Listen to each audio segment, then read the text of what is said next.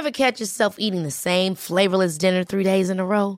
Dreaming of something better? Well, HelloFresh is your guilt-free dream come true, baby. It's me, Kiki Palmer. Let's wake up those taste buds with hot, juicy pecan-crusted chicken or garlic butter shrimp scampi. Mm. Hello Fresh. Stop dreaming of all the delicious possibilities and dig in at HelloFresh.com. Let's get this dinner party started.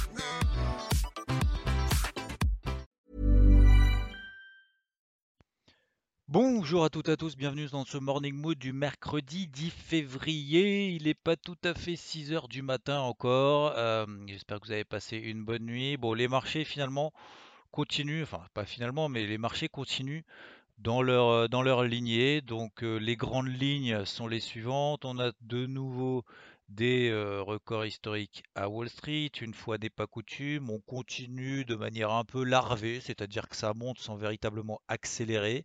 Euh, c'est euh, c'est pour le moment le sens de la dynamique, le sens de la tendance de fond, tout simplement. Il y en a quelques-uns, euh, notamment avec qui j'ai eu des échanges sur Twitter, qui me disaient oui, mais du coup, vendre ici, finalement, ça coûte pas grand-chose avec l'énorme potentiel qu'il y a. Je suis d'accord. Mais en même temps, l'inverse est aussi vrai. C'est-à-dire que pour le moment, tant qu'on n'a pas de signaux de faiblesse, alors encore une fois, ça dépend des indices, l'indice le plus faible depuis maintenant quelques temps, c'est notamment l'IBEX. Euh, L'IBEX qui est simplement euh, autour de sa moyenne mobile à 50 jours qui est plate. On est dans un gros range depuis le vaccin Pfizer entre 7007 et 8004, même si je sais qu'il y en a très très peu qui le tradent parce que c'est l'indice espagnol et parce que c'est mieux de trader les indices dont on a l'habitude de trader et sur lesquels investir. Mais on voit que par exemple euh, l'indice espagnol a perdu 1,4% hier, donc c'est peut-être plus intéressant d'essayer de vendre les plus faibles, comme on le sait déjà quand même depuis maintenant quelques semaines, voire quelques mois, que l'indice IBEX c'est un peu le number one de la faiblesse et de la sous-performance, plutôt que d'essayer de vendre euh, les indices qui ne font que progresser, comme par exemple le Nasdaq, comme par exemple le SP500, et troisième, le Dow Jones, quand bien même d'ailleurs hier il a également fait des nouveaux records historiques et d'ailleurs depuis maintenant quelques jours, c'est aussi l'indice DAX. Alors lui, si on observe que lui, si on regarde que lui, euh, on a euh, clairement échoué sur cette zone des 14 150, mais c'est pas parce qu'on échoue une fois que ça y est, c'était le point haut et derrière tout va s'effondrer et qu'il y a un énorme potentiel.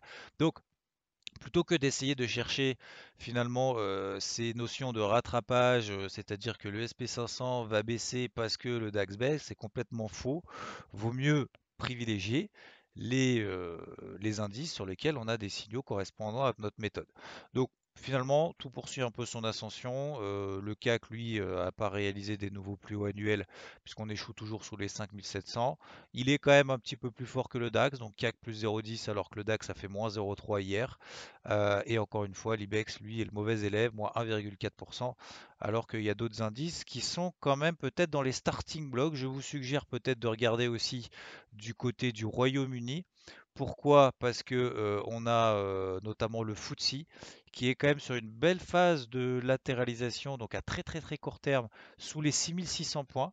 On a une belle zone de résistance depuis maintenant quelques jours, depuis quasiment deux semaines avec des mèches qui sont réalisées juste sous les 6006 et on a une grosse zone de soutien sur les 6004, les 6004 qui correspondaient au plus haut qu'on avait réalisé au début du mois de juin l'an dernier et qui maintenant euh, donc était résistant et maintenant fait office de support depuis la fin de l'année dernière. Donc ça peut être éventuellement intéressant si jamais il y a un flux qui se met en place là-dessus, mais encore une fois, lui, euh, le FTSE ne fait pas non plus partie de ceux qui montent le plus vite. Donc non, c'est pas parce que ça monte comme ça de manière très très lente que c'est forcément plus intéressant de vendre et qu'il y a forcément plus de potentiel à la baisse que l'inverse.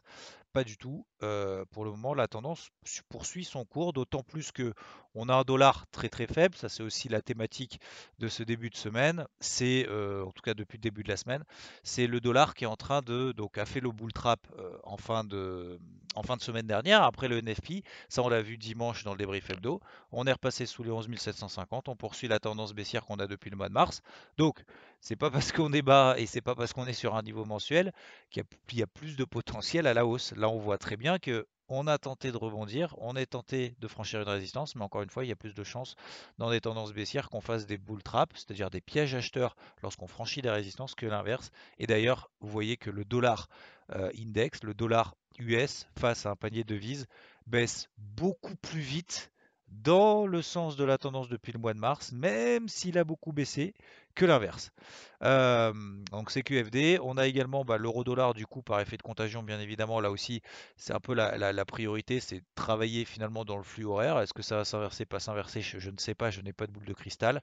Vous mettez en 15 minutes sur des unités de temps très courtes. Alors pourquoi des unités de temps très courtes et pour pas, pourquoi pas euh, sur du daily ou du weekly? Parce qu'en daily ou weekly ça va dans tous les sens. Ça monte ça baisse ça monte ça baisse. Il y a 2-3 jours de flux puis après ça va dans l'autre sens. Donc vaut mieux privilégier le flux du moment sans forcément essayer de d'anticiper quoi que ce soit et d'être meilleur que le voisin ou que l'autre en termes de prédiction en disant dans deux semaines on va à 1,23 là on est à 1,21,20 1,21,30 euh, est-ce qu'on va aller à 23 est-ce qu'on va à 19 j'en sais rien. Mais par contre ce que je sais c'est que là en ce moment la thématique c'est le Rodol ne fait que monter euh, à très très court terme. Donc plutôt se placer sur des unités de temps courtes jusqu'à ce que ce flux haussier finalement sur des unités de temps courtes soit validé. MM50 15 minutes et ça fait maintenant deux jours finalement à chaque fois qu'on réagit là-dessus, tac tac tac, une fois, deux fois, trois fois. Alors ça donne pas grand-chose hein, en termes de points. Euh, le Rodol, voilà, il prend, il prend 30 points, puis après ça consolide un peu, etc. Donc c'est pas non plus là où, alors sauf si on met des tailles de position conséquentes, bien évidemment, on essaye d'ajuster les tailles de position de, ces positions en fonction de la volatilité. Et me dire si, regardez ce qui, ce qui se passe sur les cryptos, ça va très très vite, etc., etc. Mais encore une fois, ça dépend la taille de position. Si on met 10 euros, si on met 100 euros euh, sur, euh, sur une crypto qui prend, euh, qui prend 50, 100, 200, 300%, bah, le gain sera relatif par rapport au risque, par rapport au, capital qu'on investit sur ce type, sur ce type de, de, de, marché. Alors que si on prend par exemple des grosses tailles de position et qu'on risque autant sur l'euro dollar un instant T, euh, et qu'on prend derrière vous un point, bah forcément, ça sera après la conséquence de ce qu'on investit. C'est exactement la même chose. Encore une fois, c'est pas parce qu'il y a moins de volatilité que c'est forcément moins intéressant en termes de rémunération. Ça dépend de la taille de position qu'on investit. Donc euh, voilà les grandes, les grandes lignes. Globalement, après sur le reste du marché, c'est à peu près la même chose et c'est relativement logique. Euh, les paires en yens continuent lentement et encore le continue. sont plutôt dans des phases de range. On a le yen qui se replie à peu près. Et encore, c'est même pas dit, encore une fois, il n'y a pas d'accélération haussière sur les indices, donc le yen ne se replie pas plus que ça. Je rappelle que le yen est plutôt considéré comme une valeur refuge. Et d'ailleurs, si on regarde le dollar yen, qui était dans une ascension absolument énorme depuis le 27 janvier, donc c'est ce que je privilégie à l'achat jusqu'à jusqu'au NFP de vendredi, et eh bah tout est en train de retomber. Pourquoi? Bah Parce que là encore, on est dans une tendance baissière quand même très très forte depuis le mois de février. sinon, on a le taux à 10 ans, ça c'est un peu l'indicateur aussi que tout le monde suit, mais encore une fois, tant qu'il n'y a pas d'accélération franche plus que ça, il n'y a pas d'anticipation d'inflation énorme. Euh, il est à 1,15 dollars, on a le pétrole qui, euh, je vais dire, qui consolide horizontalement. Non, c'est faux. Euh, il montouille, mais sans vraiment accélérer encore une fois. Ça fait partie là aussi des flux qui sont en place. Mettez-vous en données horaires. En données horaires, il y a une moyenne mobile à 50 périodes. Et à chaque fois qu'on revient là-dessus, la tendance se poursuit. Donc finalement, globalement, la tendance se poursuit de partout, même d'ailleurs sur les cryptos.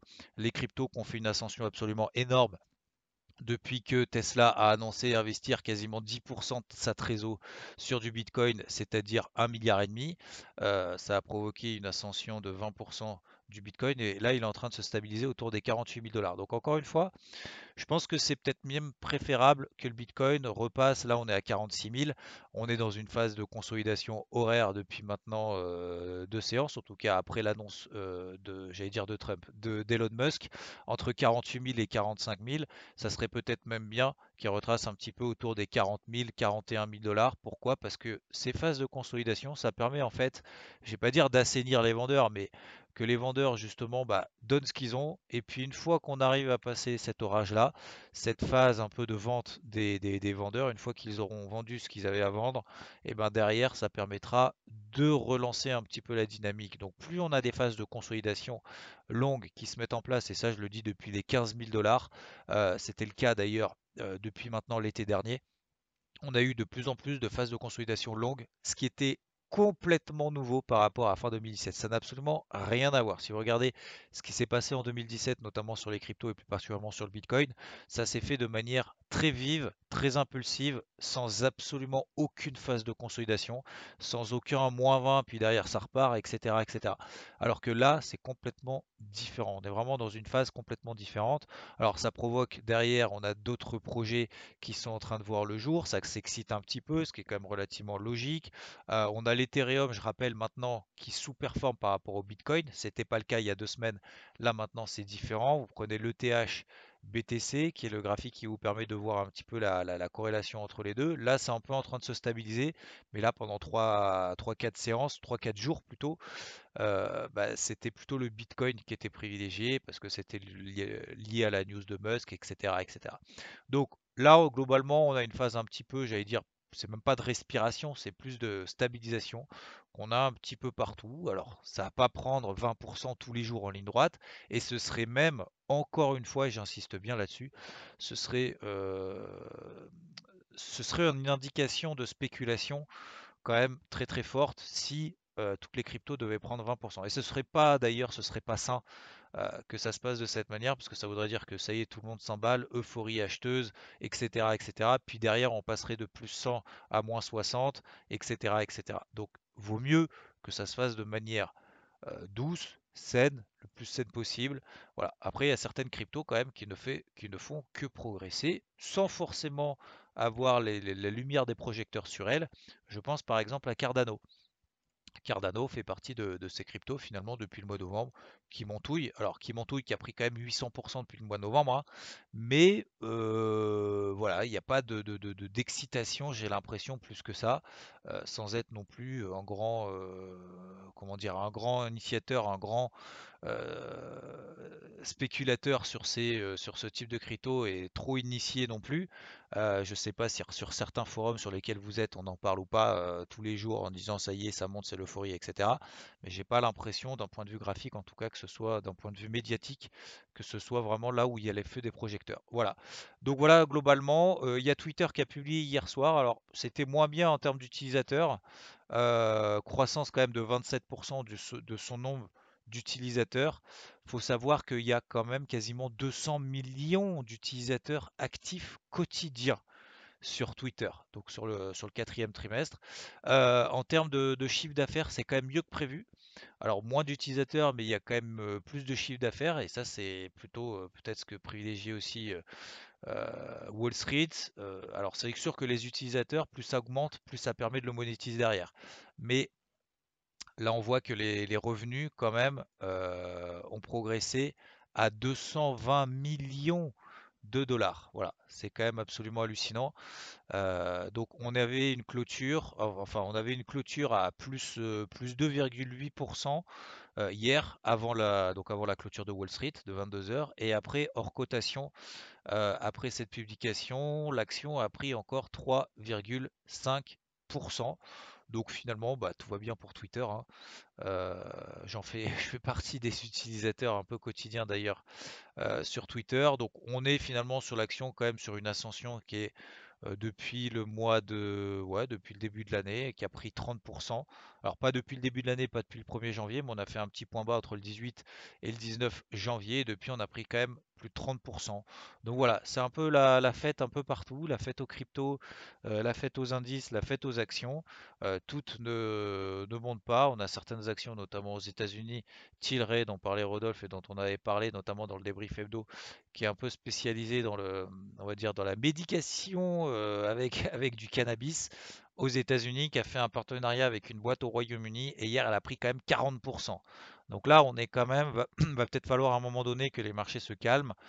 Mais euh, là, c'est vraiment la fête un peu partout. Je vous embête pas plus. Je vous souhaite une très belle journée. Est-ce qu'il y a des, choses à suivre aujourd'hui? Oui, en termes de publication. En termes de publication macroéconomique, euh, on a aujourd'hui donc l'inflation aux États-Unis à 14h30, important pour le dollar, pour tous les pairs du forex notamment. Anticipation également peut-être vis-à-vis de la Fed. D'ailleurs, euh, Jérôme Powell s'exprimera à 20h ce soir. Les stocks de pétrole, 16h30, comme tous les mercredis, toutes les semaines. Stock de pétrole hebdomadaire à 16h30 pour celles et ceux qui sont dessus. La semaine dernière, on a vu qu'on avait quand même une baisse des stocks de 1 million. C'était nettement en dessous de ce qu'on prévoyait. Et du coup, ça a permis au pétrole de continuer son ascension. Et, euh, et puis c'est tout pour aujourd'hui. Cette semaine d'ailleurs, c'est relativement plat sur un point de vue macroéconomique. Très bonne fin de route à vous, très belle journée. Et je vous dis à plus. Ciao, ciao. Ever catch yourself eating the same flavorless dinner three days in a row? Dreaming of something better? Well, HelloFresh is your guilt-free dream come true, baby. It's me, Kiki Palmer. Let's wake up those taste buds with hot, juicy pecan-crusted chicken or garlic butter shrimp scampi. Mm. Hello Fresh. Stop dreaming of all the delicious possibilities and dig in at HelloFresh.com. Let's get this dinner party started.